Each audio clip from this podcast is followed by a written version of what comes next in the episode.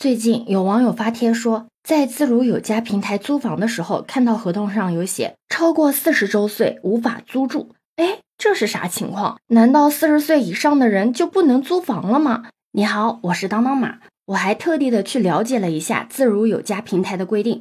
那确实呢，它是规定了居住人员的年龄呢，须为十八周岁以上，四十周岁以内。但如果你是在居住期满后续约的，就不受这条规定的限制。也就是说，如果你是三十九周岁的时候租了这个房子，到期了之后你又跟他续了，那他就不会因为你是四十岁以上的人群，然后就不跟你续租。这条规定一经爆出，就引起了很多网友的讨论。官方是这样回应的：有家房源呢，主要呢是面向年轻群体，而将四十。十岁以上人群排在合租范围之外呢，是为了避免年龄差异引发生活习惯上的矛盾。但很多网友并不认同他的回应，就有网友认为啊，四十岁呢并不能代表生活习惯上的不协调，平台有年龄歧视的嫌疑。那也有网友认为，不同年龄段的人在一起合租更容易产生矛盾，是有一定道理的。比如说，年轻人呢可能更喜欢热闹，晚睡晚起，而上了年纪的人呢可能更重视安静规律。这种差异呢，在日常生活中很有可能会导致一些摩擦。但是我觉得。年龄并不是唯一衡量的标准，人跟人之间的生活习惯是受到很多种因素的影响的，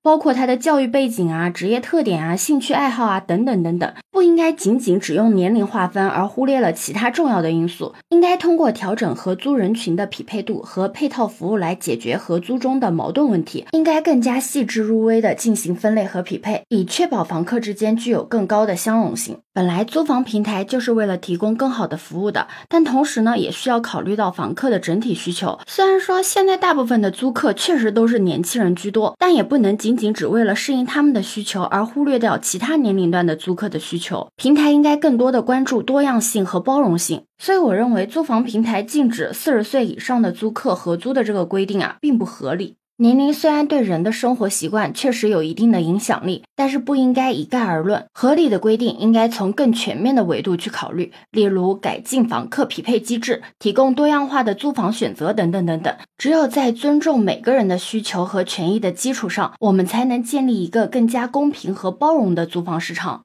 你觉得呢？对此你有什么看法呢？可以把你的想法留在评论区哦。如果你喜欢我的话，也可以在我们常用的绿色软件搜索“当当马六幺六”，就可以找到我哦。欢迎你的订阅、点赞、收藏、关注。这里是走马，我是当当马，拜拜。